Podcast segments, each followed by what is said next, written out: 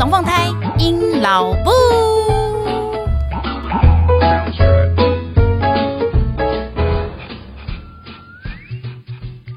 Hello，大家好，我是鹰老布。今天您收听的是。隔壁龙凤胎，赢老布 EP Five EP 五，无儿竟然告诉别人，我的妈妈会弹吉他救人哦。其实音乐治疗跟妈妈洗刮蹭是两码事。今天呢，哦，要介绍两位非常难找到的音乐治疗师，李新花音乐治疗师，还有廖佩琪音乐治疗师。呜呼！Hello，大家好。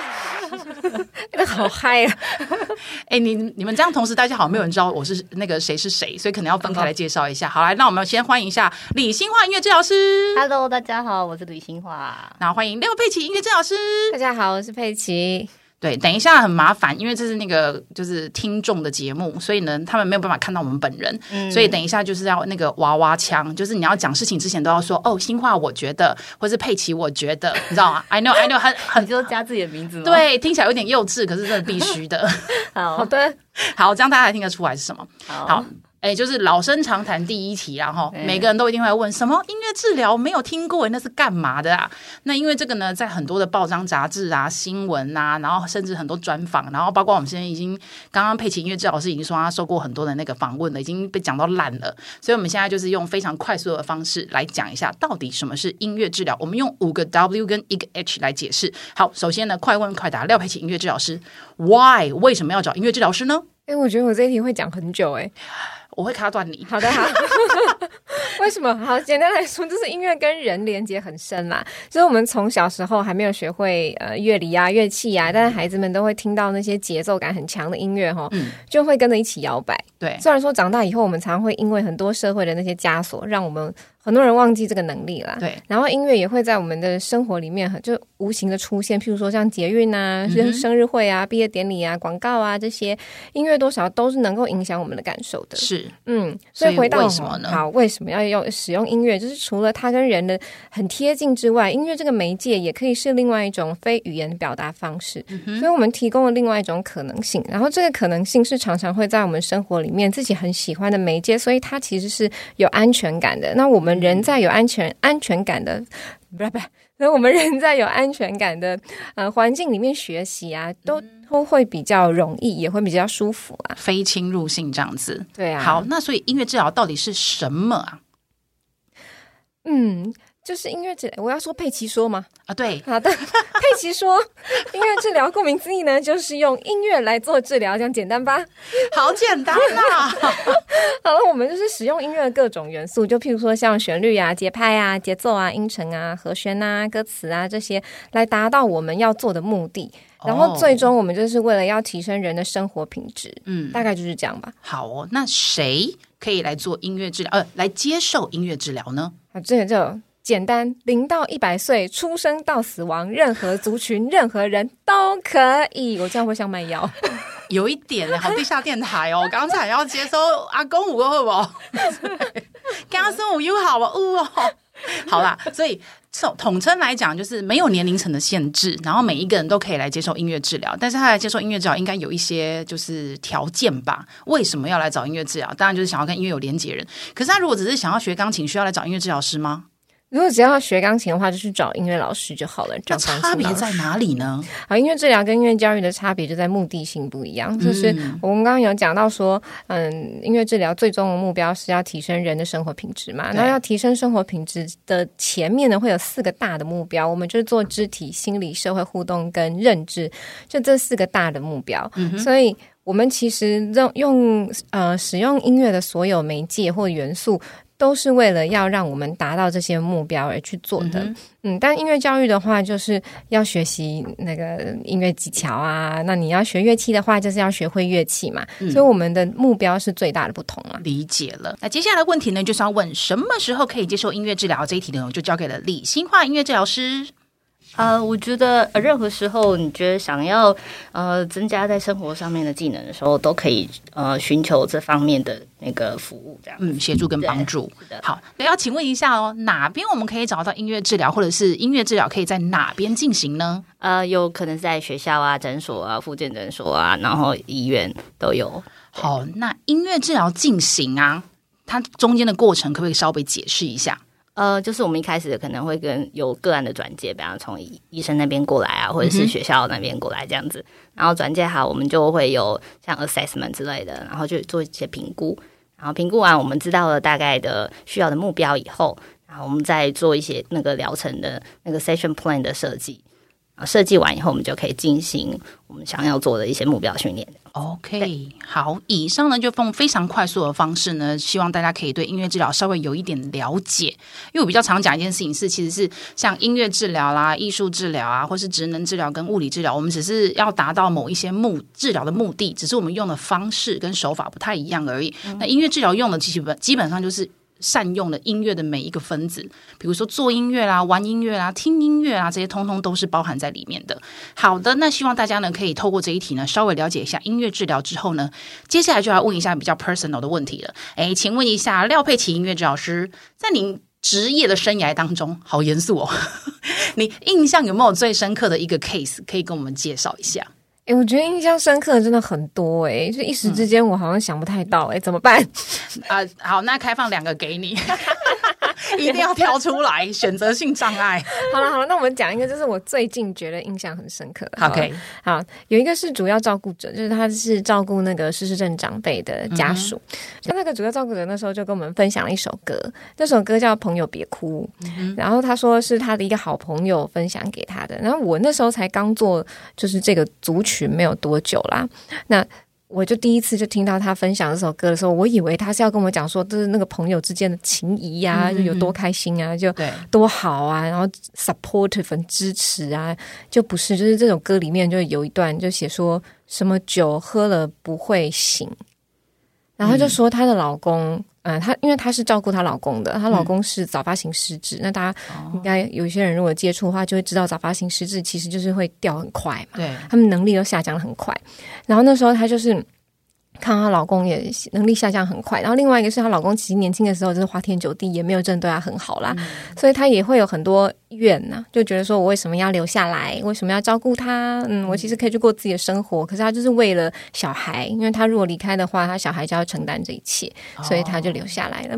好，然后结果她那时候分享这句说什么酒喝了不会醉，因为她老公以前年轻的时候就有嗯收藏很多酒啊，酒嗯，她收藏那些都是很贵的酒，嗯、所以她就看。那个她家那客厅有很多那些名酒，就看着，然后再看着她老公，她老公刚好那两天就是失踪嘛，然后失踪刚被找回来，她就心里觉得真的很痛苦，嗯、然后她就不知道她这个照顾的路到底还要多久，嗯、因为她已经照顾十年了，那个时候。很久了，很久了，真的很疲惫，所以她就是看着那个酒，就想说，到底哪一瓶酒我喝下去可以再也不要醒过来？嗯，嗯，然后再来就是她，嗯、呃，跟她的啊、呃，又又。幼幼儿园啊，幼儿园的孙子，嗯哼，他孙子就是去学校的时候啊，嗯。就是大家都在分享说你的梦想是什么，或者是你呃这一次想要得到的礼物是什么啊？嗯，嗯，他的孙子就写在那个，他们就写东西，然后把他们的那个愿望啊放在那个嗯许愿瓶里面，嗯、就他孙子就带回去就给阿妈看嘛，就我的个案，嗯、然后阿妈打开来看，它里面写的就是老师帮他写的，然后它上面就是写说，我希望阿公可以永远记得我。嗯嗯嗯，然后他那个时候就这两件事情加起来，嗯、就让他真的觉得，他不止没有止境，他也一直觉得，嗯。就是对于他们这些身边的人来说，他就是一直在遗忘他们，一直在遗忘他们。嗯、然后，嗯，他自己可能也会很 struggle，就是她的老公自己可能也会觉得很纠结。他可能自己有感觉到他很多能力不见了，然后忘记很多事情。然后旁边的照顾者啊，旁边的家人啊，也同时间在感受这个。嗯，他即将要忘记我了，他也不知道我是谁了。嗯、我每次只要一问他说：“阿公，你知道我是谁吗？”或者说：“你知道我是谁吗？”的时候，啊、对他就不记得了。嗯，所以他那时候就觉得看不到镜头以外，就也很失落。嗯，然后我我觉得，嗯，就是主要照顾者的心声啦。嗯，在这几年也给我蛮大的感觉，可能跟我爸妈年纪也大有关。哎，都会耶。其实就是身边的人，长辈开始最近这几年开始有一些状况出现的时候，我觉得最累都是负责去照顾的那一个人。对，其实在很多行业都有听到相关的。那我们的行业，呃，在音乐治疗的行业里面，我们是会非常直直线的接触到。对，那其他相关行业我听到也很多啊，比如说就是嗯，赔上自己的事业健康，然后甚至自己的家庭，因为要照顾谁谁谁这样子，这真的是一块很需要再去多关注跟多包容的一个一个族群啊，嗯嗯，很很容易被遗忘，因为大家都会认为是躺在床上那个人最值得、最需要救赎，对，但实际上在陪病的人，这个才是。非常有大很大的压力的，这样好，这个很印象深刻。那诶，刚刚是新化新化音乐治疗师在讲的时候，我突然想到一件事情。诶，新化，你有几个小朋友啦？我有一个一个小朋友，多大了？现在是小学二年级了。小学二年级。对，我常常被问这个问题，所以我想说，我来问问看你有没有遇到这样的状况。好，就是会有一些人呐，他都会，比如说看到呃某一些人是医师的时候，就会直就是直觉性的认为，嗯，医师的小孩一定很聪明。哦。然后或者是哦，你的妈妈是音乐音乐老师啊，那你音乐一定很强。嗯。然后或者你的妈妈是国文老师啊，那你中文一定超标准。就是会有这种很直觉性的联想。那每一次呢，只要有人听到说啊，我是音乐治疗师的时候，就会说哇，那你一定超会治疗你的小孩啊。然后我就会想治疗什么？对对对，我知道这个是就会想说，嗯、呃，对，要治疗什么东西。不过我倒是有另外一个想法，就是我在学音乐治疗的过程当中，很多的其实是我们要去拿去治疗。个案的方式，其实我觉得拿来运用在教育自己小孩上面，其实还蛮有用的。就是会给了我一些不同的想法来处理同样的事情。我就想说，哎，新化，你有没有遇到类似的状况？音乐治疗对于你育儿过程当中有没有什么帮助？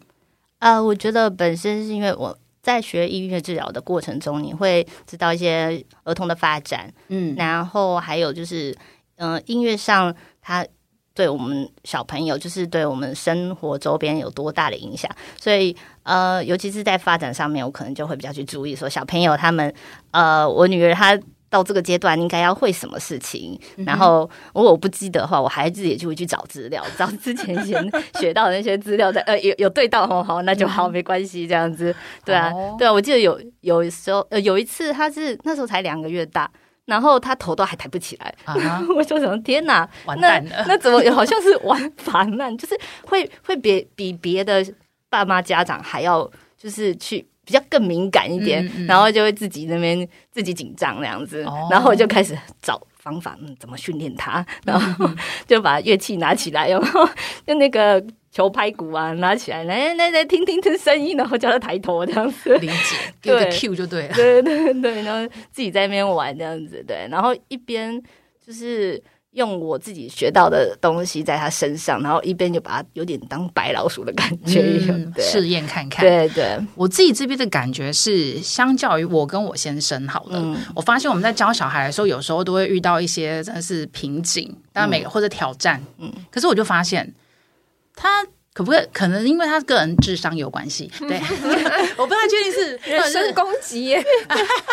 等下再播出去，大家都听到了哦。他应该不 care，他都知道我开节目是为了表他的。对，好，我有时候不太确定他到底是因为智商关系，但有点，然后有不晓得是人格特质关系，或者什么其他的关系。不过我有发现一件事情，我会变成是今天如果我用这个方式教我的小孩，我发现他没有 get 到。嗯，我觉得音乐是音乐治疗师的那种本能就会又激发出来，我会认为。今天你没有 get 到是我的问题，我应该要再去想另外一个方式，想办法堵到你 get 到为止。Oh. 对，我就会再想另外一个第二个方法，然后再试试看，哎，有没有比较好一点？哎，不行吗？那我再试第三个方式，而且我去分析一下，他今天这个方式 get 到百分之二十，是因为被重复的。被重复的训练了，还是是因为我这个方式有用？嗯，但是呢，相较于他爸爸，也就是温安，我、哦、靠，那根本就是 没屁用，从头到尾就是同样一盘菜读到你吃吃撑了为止，他从来不会去换的。然后我就跟他讲过好几次，哎，我就觉得说，为什么你教小孩，明明就知道这件这条路不通了，你怎么不会想要换一条路呢？但他就永远就会回答我说，哦，哦，就是多练习哦。就是多练习，如果就会通的话，那你早就该通了，好不好？比如说，可能在第五次或第六次的时候就要有点进展了。但你如果发现他完全一点进展都没有，说你不觉得大人应该要自己内自省一下吗？换一下吗？对。然后就有时候就会想说，会不会是因为这是音乐治疗的那个教育过程？我不知道，因为可能我本身就是耐心比较多吧。所以他没有 get 到我，就是永远就是在那边等待耶。对，真的吗？对啊，一招也是音乐治疗会常常用到的。比如说，我们今天拿东西，哎，或是一个教程，我们已经可能写好了，你在执行了，嗯、然后就有发现，哎。个案没有办法达到，那我们会做的第一件事情就是降低难度嘛。对对对。没有啊，我先生永远不动啊，就是永远哦，forever，就是继续读 读到你就是可以接受为止。我想说，你到底是哪根筋不对啊？嗯，就是你可以换一个，或是降级一点点。然后我们不是就是会加上，比如说我给你一点 Q，然后到最后最低阶可能就是啊，我抓着你的手写一遍，或是我直接抓着你的手做一遍，这、嗯、就是最低阶层。可是我发现音乐治疗师可能在教育上面这几点都有帮到我。嗯，就是会让我在想法上面，或是在呃教小孩的时候，我会去知道，哎，我应该降低我的程度，然后或者是可以变成是选择题，而不要只是问答题。对，嗯、可是我就发现没有学过人，就比如问昂，对，他就是会完全就是不动，就是完全不改。嗯，我就觉得说，哎，这个好像跟音乐治疗给我的教育，我觉得帮助蛮大的，在我在当教小孩的时候。有问题，好，我给你问，谁有问题呢？是谁？我是佩奇，佩奇，佩奇有问题。好，什么问题？是，那你呃，直接的跟你老公讲说，呃，请他怎么样跟小孩做，就是他也 get 不到啊。你是说就是来非常直接，这样他也不行啊？对，我有时候，因为我们都知道，不要在小孩面前骂大人，对对对，就是对，所以我都有。尽尽量紧绷，一直捏自己大腿这样子，然后就是最后小孩睡着，然后关了房门就一劈头就是你是猪啊你呀、啊！你不觉得你刚刚那个方式讲了那么多遍，他就是没 get 到啊？你不会换哦？你是要搞几次才懂？你不你不觉得说你应该换个方式吗？他就是真的有困难嘛？对，然后我就是屌他。但是比如说我都已经很直接跟他说，那你就 copy 我的方式，我就发现这是智商了，也不行哦，这是这是他 personal 智商上面的问题。这应该不是智商的问题吧？是他从小教育，还是大家的老公都长这样吗？很难教。我没有老公，我不知道，要问一下他。男朋友也可以问啊，男朋友可以问。没有，我就我老公他其实对小孩还蛮有一套的。哈，对他他还知道大概怎么跟他应对，怎么照顾小孩。可是因为他他自己他妈妈是幼稚园的园长，所以他从小就是有在有小朋友那个环境这样。羡慕加一，羡慕加一。我就觉得我老公废到个炸掉哎！你老公有优点吧？很少见。好，刚刚已经问过了新话呢，关于在音乐治疗对于育儿有没有一些帮助？之后呢，我们来问看一看一下这个还没有结婚、还没有生小孩的幸福单身女性。就是那时候我在当音乐治疗师的时候呢，我我也不是一结婚就生小孩，我也是结婚了好多年就是卡死死不生这样子。对，所以呢，那几年呢，到最后我要进入备孕的状态的时候呢，我家里面有长辈真的跟我讲，他说：“哎、欸，阴老布啊，我跟你讲哈。”既然你准备要那个怀孕了嘛，啊，你这样每次工作的时候都接触那些，嗯，他就会说有问题的孩子，嗯，哎，那个对于胎教哈不好，胎教呀呀呀，真的有长辈这样跟我讲，他说那个对胎教不好，你逃龙好稀奇，叫我把头工作辞掉，哦，不要去看那些就是有特殊特殊问题的个案这样子，他就这样跟我讲。那时候其实满腔热血的时候，就觉得说我听你在把布。可是后来，当你真的是进入妈妈状态之后，就会发现，哎，其实真的这个观念还蛮多人有的。嗯，对对对，就是不管后来去产检啊，嗯、或是干什么的时候，发现同呃同梯，我都说我们那时候一起去做那个试管婴儿的同梯的朋友们，因为有些人真的是年纪很大，或者求子很多年，他们对于某一些迷信是真的是会抱着宁可信其有了，嗯、因为他们真的已经尝试了很多次，很累，我懂，嗯、所以才会觉得说，哎，真的是。长辈有时候有一些话真的是起来有自啦。不过我，我那时候是没有受影响，我那时候没有把工作辞掉，因为我一直觉得我在做的是一件我自己很开心，而且我觉得好像应该有帮到某一些人吧的行为，应该就是会积点功德，嗯、就是就是会有这种想法。那你呢？对于佩奇来讲，你会不会比如说在你呃有这一方面的一些顾虑呢？或是家里面的人有声音？没有哎、欸。我也没什么顾虑，因为我本来就没有想要生小孩啊、哦。我当初也是这样讲啦，我已经到现在这个年岁了，没有哎。可是因为你刚刚说有人问过你那个，嗯，嗯，就是你看这么多特殊儿啊，嗯、会不会有什么害怕？对，对，对，怕自己生出来小孩什么的。的确也有人问过我一样问题耶，嗯、因为他们就会觉得。这世界上哪来这么多特殊儿？有些人刚听到我的行业，或是刚来当我们就是发展中心的职工啊，嗯、他一看到他就会问我说：“你们去哪里弄来这么多特殊儿？什么叫弄来那么多特殊儿？天，也是不经意的。”对呀。下一个问题呢，就要来问一下两位啦。请问音乐治疗在台湾的发展空间目前是如何呢？我的意思是说，一定你会有人还是想要加入嘛？比如说，我们听众可能有小孩正值可能要念大学，或是念念硕士，或者是要出来职业，或者是他本来是呃很有音乐天赋，可是是念的是别的科系的。嗯、那他们想要知道一下音乐治疗现在在台湾的发展程度怎么样，适不适合加入呢？感觉好像国军在招募，真的？为什么 加入国军？好好的，让我们来问一下，哎，先问佩奇好了，来问一下佩奇。好，佩奇说，佩奇，佩奇知道的就是，现在如果大家不想要出国念书，然后也没有钱出国念书的话，台湾有两间学校，一间是辅仁大学，一间是东海大学。然后东海大学的是嗯，在研究所，那他们好像就就是。音乐研究所里面的音乐治疗组吧，嗯嗯，然后辅大的话是在职专班，也是研究所，但只是他们是在职专班，所以你一定要有工作。然后他们也是音乐治疗组哦，嗯，所以如果不想出国，然后家里有小孩啊或干嘛，然后又正在工作的话，就可以考虑看看福大。嗯，那如果说你不想要在台湾念，想要出国念的话，嗯，现在也还是可以出国。然后你说在台湾的那个发展空间呢，我们就交给新化来讲好啦。是吗？呃、开酒，来，我不是大家喝个酒，讲讲真心话。这个真的非常难讲，你知道吗？欸、本节目不接受那个就是官方说法，好不好？好的，那会那会引来主持人引老部的白眼。好的，我就老实说好了，你知道吗？就是你可以来新话说，可能兼职会比较好一点的。好了，我在有没有共鸣？我我想到，就我在另外一个一个 podcast，他们也是讲音乐治疗的。然后我其实已经讲过了，就是我觉得哈，如果你家没有人要养，你不需要养家糊口哦，你没有原生家庭要养，或者是做对对对，哎，对对，你如果如果你有家要养的话，你就是会很累，可能就像我们这样操一个十年到现在，嗯。体重是上不去，这样。哎、嗯，我我我很轻易达标哦。对，我一直处于高峰哦。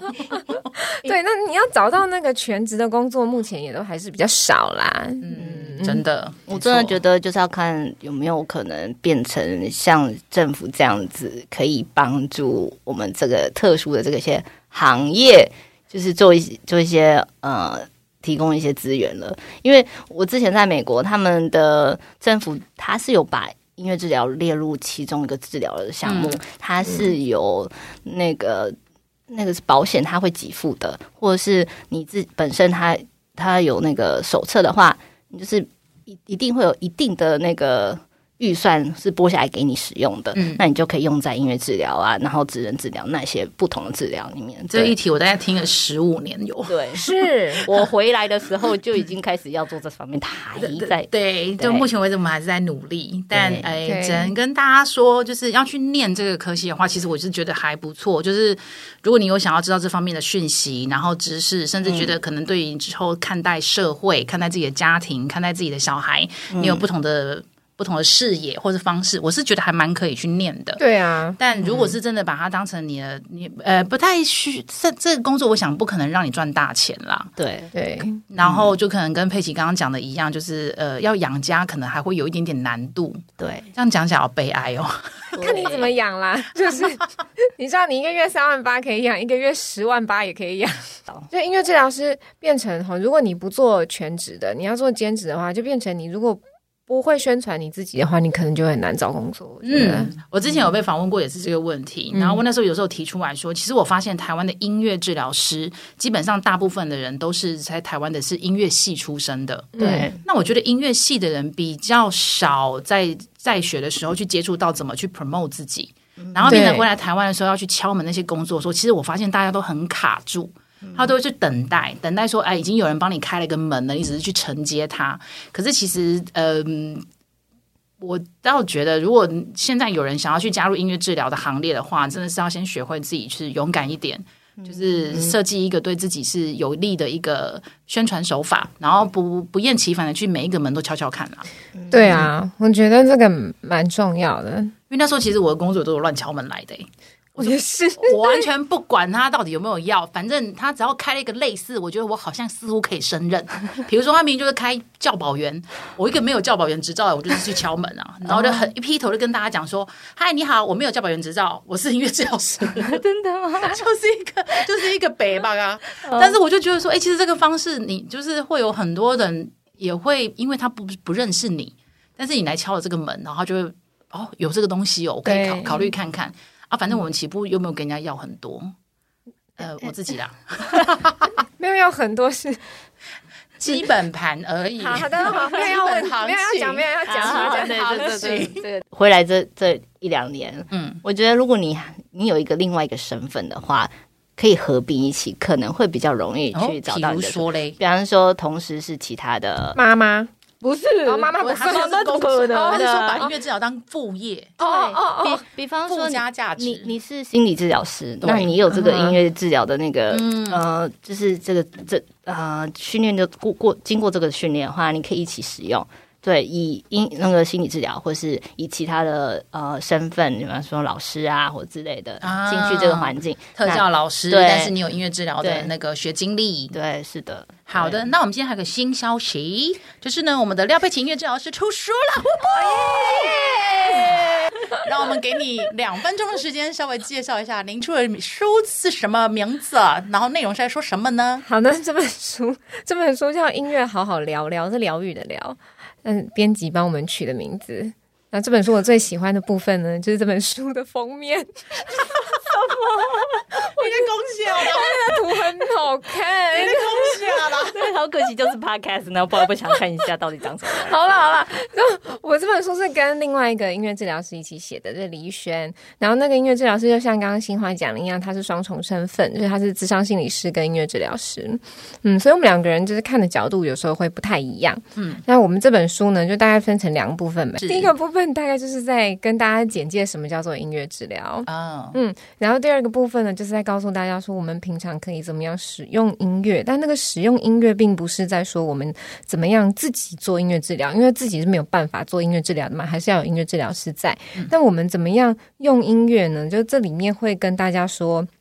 譬如说，我们怎么样建立音乐歌单？每一个人有自己的音乐清单，然后这个音乐清单可以有哪些情境？可以有什么时候？然后当你有这个音乐清单的时候，你可以再搭配哪些东西是可以自己去做使用？